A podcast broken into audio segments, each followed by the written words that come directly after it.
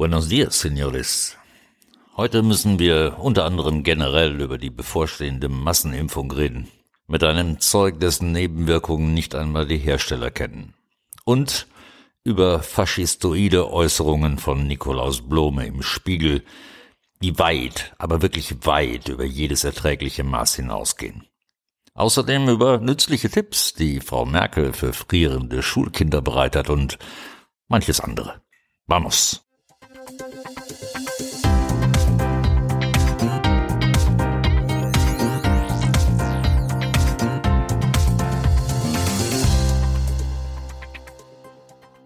Lassen Sie mich gleich eins vorausschicken. Diejenigen, die gegen SARS-CoV-2 geimpft werden möchten, haben ein Recht darauf und dazu habe ich exakt gar nichts weiter zu sagen. Punkt. Für diejenigen, die noch darüber nachdenken, ob sie sich die Spritze wirklich setzen lassen möchten, hier ein paar Informationen, die Ihnen die Entscheidung hoffentlich etwas einfacher machen. Sie dürfen Menschen in Ihrer Familie und Ihrem Bekanntenkreis, die noch Zweifel haben, diesen Podcast als Hilfestellung gerne schicken. Von den Impfstoffkandidaten, die sich bereits in der Phase 3 der klinischen Prüfung befinden, sind 60 Prozent den genetischen Impfstoffen zuzurechnen. Unter dem Zeitdruck der Pandemie wurden die laufenden klinischen Phasen 1 und 2 zur Prüfung der Sicherheit durch Zusammenschieben und Zusammenlegen deutlich verkürzt. Das nennt man Teleskopierung. Durch die Verkürzung üblicher Beobachtungszeiträume erhöht sich das Risiko, dass Nebenwirkungen während der klinischen Prüfung unerkannt bleiben. Ein weiteres Problem ergibt sich daraus, dass derzeit fast alle Impfstoffe an jüngeren Erwachsenen und nicht an älteren mit deutlich höherem Risiko für schwere Verläufe getestet werden. Auch wird ein sehr wichtiger Wirksamkeitsendpunkt der Impfstoffe, die sterile Immunität, in den laufenden Studien kaum berücksichtigt. Würde durch eine Impfung eine anhaltende sterile Immunität erreicht, also der, die ideale Wirkung einer Impfung praktisch, könnten Infektionsketten unterbrochen werden. Die bisher publizierten Ergebnisse der laufenden Impfstudien lassen das aber kaum erwarten. Im September wandten sich 140 nationale Akademien der Wissenschaften in einer gemeinsamen Pressemitteilung an die Öffentlichkeit. Diese 140 Akademien warnten vor beschleunigten Verfahren bei der Impfstoffsicherheit und mahnten transparente, gründliche, internationale Bewertung von Wirksamkeit und Sicherheit in den klinischen Phasen an. Im Durchschnitt dauert das Testverfahren eines Impfstoffs der Phasen 1 bis 3 acht bis zehn Jahre, bevor er zugelassen wird. Ziel dieses langen Verfahrens ist die Evaluierung der Sicherheit des Impfstoffs. Das Vertrauen in die Sicherheit von Impfstoffen ist von sehr großer Bedeutung. Einerseits, weil damit ja Gesunde geimpft werden und andererseits, weil in vielen Industrienationen eine große Skepsis gegenüber Impfungen generell besteht. Der bisher weltweit am schnellsten zugelassene Impfstoff beanspruchte vier Jahre. Es handelt sich um einen Impfstoff gegen Mumps übrigens. Andere Impfstoffentwicklungen brauchten sieben bis dreißig Jahre. Für die beschleunigte Zulassung eines Impfstoffs gegen SARS-CoV-2 folgten die Zulassungsbehörden weltweit einem Modell, das der Öffentlichkeit im April unter anderem von Bill Gates vorgestellt wurde. Es hat zum Ziel, binnen weniger Monate einen Impfstoff zu entwickeln. Dieses Modell wurde bildhaft als Teleskopierung der klinischen Testphasen bezeichnet. Dabei werden einzelne Prüfphasen und Testaufgaben zusammengeschoben. Beispielsweise erfolgten bei zwei Kandidaten die Zulassung für die klinische Prüfung bereits bevor die präklinischen Versuche an Primaten endgültig ausgewertet waren. Außerdem wurden die klinischen Phasen 1 und 2 zu einer Phase 1-2 zusammengefasst und zeitlich verkürzt, was man auch der Kandidatenliste der WHO entnehmen kann. Die Beschleunigung der Prüfung eines Impfstoffs verkürzt zwangsläufig, wichtiges Wort, die Beobachtungszeiträume. Dies birgt Risiken in sich, da insbesondere in der klinischen Phase 3, die aus guten Gründen sonst Jahre dauert, seltene und verzögert auftretende Impfnebenwirkungen klinisch relevant werden können. Die Teleskopierung birgt auch Risiken zur Einschätzung der klinischen Wirksamkeit. Wenn also gesagt wird, es gäbe kein Problem mit der Sicherheit der Impfstoffe, weil alle Testphasen durchlaufen wurden, so ist das mindestens geschönte Realität, um mich mal freundlich auszudrücken. Der beschleunigte Entwicklungsprozess erlaubte eben nicht die üblichen Beobachtungszeiträume. Die Laborratten werden sich darüber freuen, dass die Tests der Langzeitschäden endlich erstmals an Menschen vorgenommen werden. Eine weitere Möglichkeit, die Wirksamkeit eines Impfstoffs abzuschätzen, besteht darin, Kohorten, Gruppen aus geimpften und nicht geimpften Probanden zu verfolgen und nach einer angemessenen Zeitspanne zu evaluieren, ob sich die Infektionsraten signifikant unterscheiden. Solche Kohortenstudien brauchen jedoch Zeit und sollten zumindest eine winterliche Erkrankungswelle mit einbeziehen. Dieses Verfahren ist also mit dem Zeitrahmen für eine wirksame und verträgliche Impfung gegen SARS-CoV-2 nicht vereinbar gewesen. Von besonderer Bedeutung für die Eindämmung der Pandemie ist auch, ob ein Impfstoff zur sterilen Immunität führt. Also Geimpfte nicht nur vor der Erkrankung schützt, sondern auch verhindert, dass das Virus weitergegeben werden kann. Auch das weiß man nicht. Der renommierte Genetiker und Virologe William Hasseltine äußerte sich in einem Aufsatz im Scientific American zu den gegenwärtigen Strategien so und ich zitiere Die Teleskopierung von Testabfolgen und Genehmigungen setzt uns alle einem unnötigen Risiko im Zusammenhang mit der Impfung aus. Schon eine ernste Nebenwirkung pro tausend Impfungen bedeutet bei 100 Millionen Menschen für 100.000 einen Schaden, obwohl sie zuvor gesund waren. Die potenziellen Impfnebenwirkungen müssen gegen den Nutzen eines Impfstoffs, insbesondere hinsichtlich harter Endpunkte wie Tod oder bleibende Behinderungen, abgewogen werden. Wenn man von einer Letalität bei Covid-19 von im Mittel circa 0,05 Prozent bei unter 70-Jährigen weltweit ausgeht, wird es sehr schwer, in dieser Gruppe überhaupt einen Nutzen eines Impfstoffs nachzuweisen. Daher müssten die Impfstoffe eigentlich vorwiegend in der Gruppe der über 70-Jährigen getestet werden, was aber zurzeit nicht geschieht. Es ist auch zu befürchten, dass Impfstoffe für Ältere gar nicht zugelassen werden, weil sie bei ihnen nicht geprüft wurden. Zitat Ende. Nehmen wir nur mal ein Beispiel, nämlich den Impfstoff von BioNTech. Der mRNA-Impfstoff von BioTech Pfizer wurde bislang eine Auswertung von 45 Probanden aus der beschleunigten klinischen Phase 1-2 mit drei Dosierungen veröffentlicht. Die höchste Dosierung wurde wegen der Häufung schwerer Nebenwirkungen gleich nach der ersten Impfung nicht weiter eingesetzt. Die favorisierte mittlere Stufe verursachte nach der obligatorischen zweiten Impfung Folgendes. Bei 75 Prozent der Probanden trat Fieber auf. Bei 85 Prozent Fatigue, bei 65 Prozent Schüttelfrost, bei 60 Prozent systemische Muskelschmerzen, bei 25 Prozent Gliederschmerzen. Und bei allen Probanden Kopfschmerzen. Nach der ersten Impfung wurde bei 45 Prozent eine Abnahme der Lymphozyten im Blut festgestellt, davon bei einer Person hochgradig. Im Gegensatz dazu Gemittelt über alle Nebenwirkungen berichteten in der Placebo-Gruppe nur 11,1 Prozent über Nebenwirkungen. Fassen wir also mal zusammen. Die Impfstoffe wurden durch Teleskopierung, also Zusammenschieben der Entwicklungsstufen in Rekordzeit entwickelt. Dadurch fielen die Beobachtungszeiträume wesentlich kürzer aus. Getestet wurde an jüngeren Menschen, zuerst geimpft werden sollen aber vorrangig ältere und sogenannte Risikogruppen.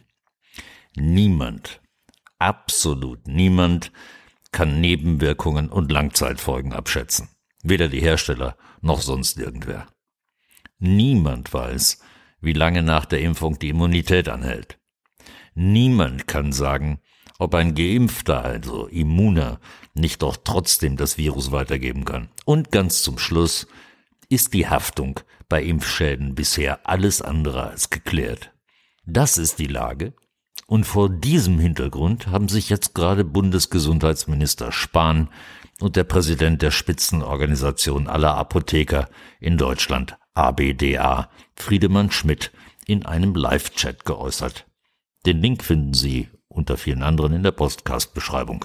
Beide wiesen mehrfach darauf hin, dass Apotheker in Beratungsgesprächen mit Patienten möglichst keine Bedenken bezüglich der Covid-Impfstoffe äußern sollen. Spahn sagt bedeutungsschwanger, und ich zitiere, die Frage, wie wird in Apotheken auf das Thema reagiert, hat einen riesen Einfluss auf die Impfbereitschaft. Der Apothekerpräsident Friedemann Schmidt wurde noch deutlicher. Er forderte Apothekerinnen und Apotheker auf, keine Bedenken bezüglich der Impfstoffe zu äußern. Zu der Frage, ob auch in Apotheken Covid-19-Impfungen stattfinden werden, sagte Schmidt, und ich zitiere wieder, ich glaube nicht, dass wir 2021 ins Spiel kommen müssen, weil die Impfquote hoffentlich hoch genug sein wird. Das kann in ein paar Jahren anders aussehen, wenn wir Covid-19 Regelimpfungen haben. Zitat Ende.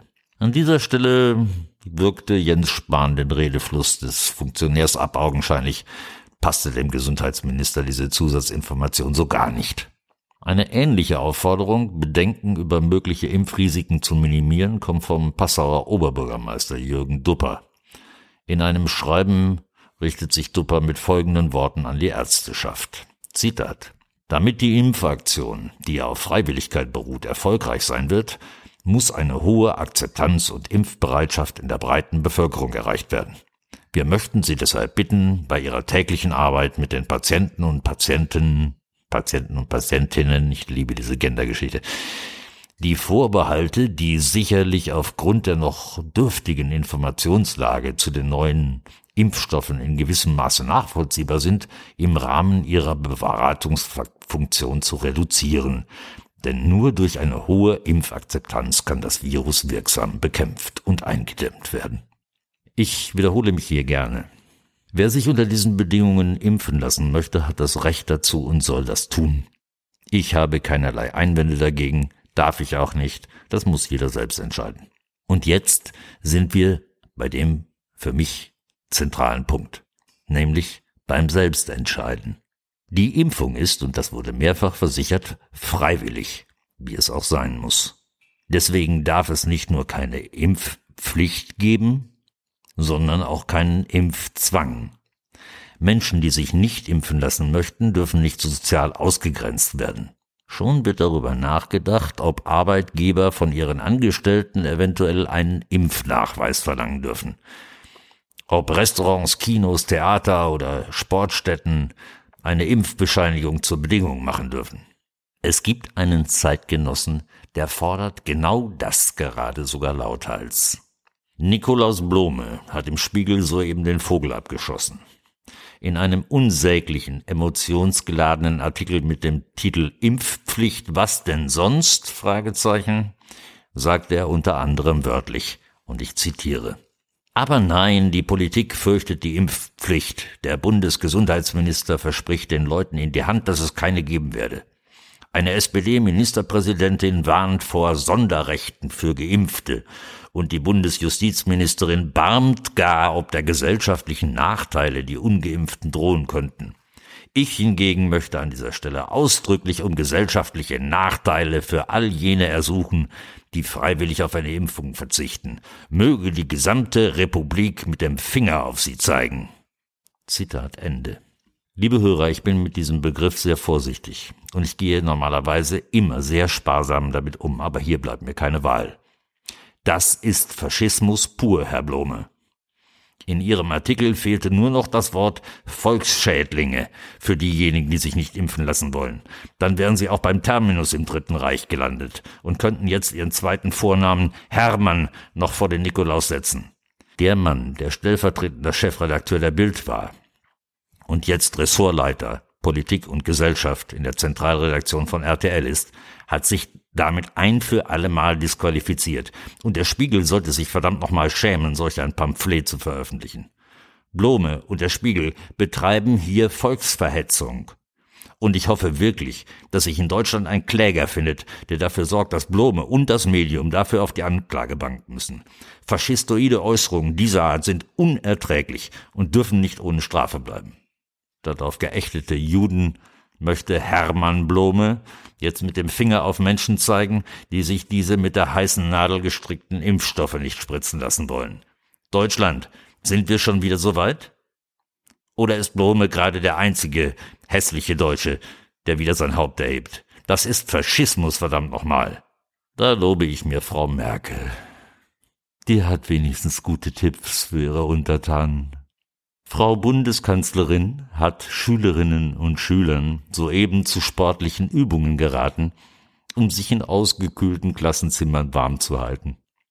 Auf das Lüften in den Klassenräumen könne ja wegen der Corona-Dings, Grippenpandemie, auch im Winter nicht verzichtet werden, sagte Merkel in einem Interview mit einem Radiosender in Berlin. Ich zitiere. Man muss sich vielleicht wirklich noch etwas Wärmeres zum Anziehen mitbringen. Vielleicht macht man auch mal eine kleine Kniebeuge oder so oder klatscht in die Hände, damit man ein bisschen warm wird. Dies müsse aber, sagt sie, jeder für sich selbst entscheiden. Nicht, dass es heißt, die Bundeskanzlerin verlangt das.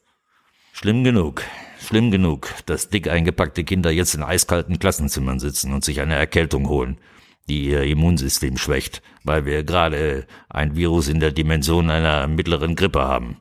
Aber muss man sich dann auch noch von der Bundeskanzlerin öffentlich verhöhnen lassen, von wegen Kniebeugen oder Händeklatschen?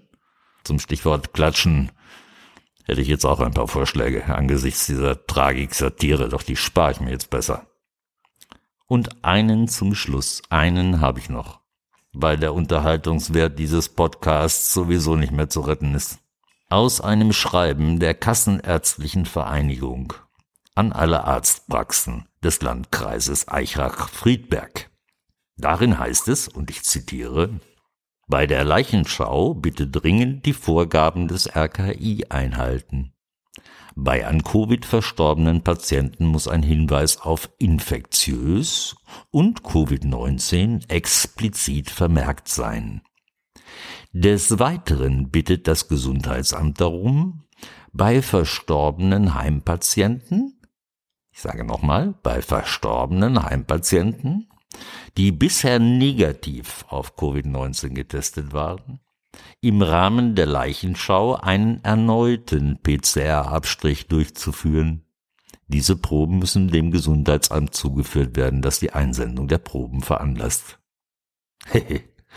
Merken Sie was? Uns gehen die Infizierten aus. Dafür gehen wir jetzt buchstäblich über Leichen. Die Weihnachtszeit naht. Sollten Sie sich nicht mit genug Familienmitgliedern treffen dürfen, laden Sie die alle zur Beisetzung Ihres Truthahns ein. Bei Beerdigungen gibt's dieses Limit nicht. Naja, und der, klar, der nächste Lockdown, der naht auch. Die Mehrheit will es so. Danach nahen die Pleiten. Viele, viele Pleiten. Ich befürchte, die Version von der Weltseuche ist nur noch durch flächendeckende Verelendung der Gesellschaft zu kippen.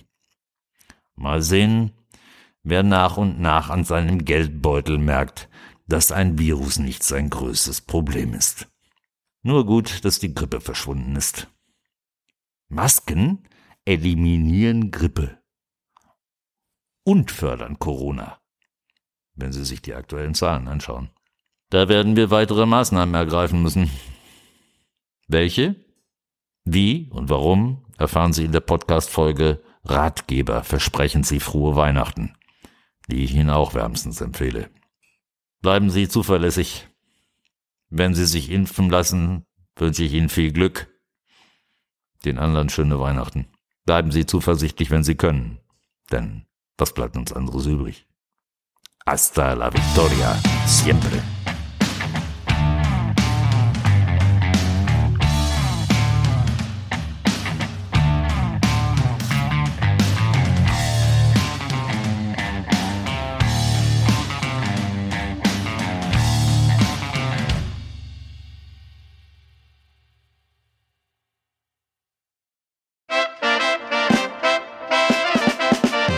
What's new, man?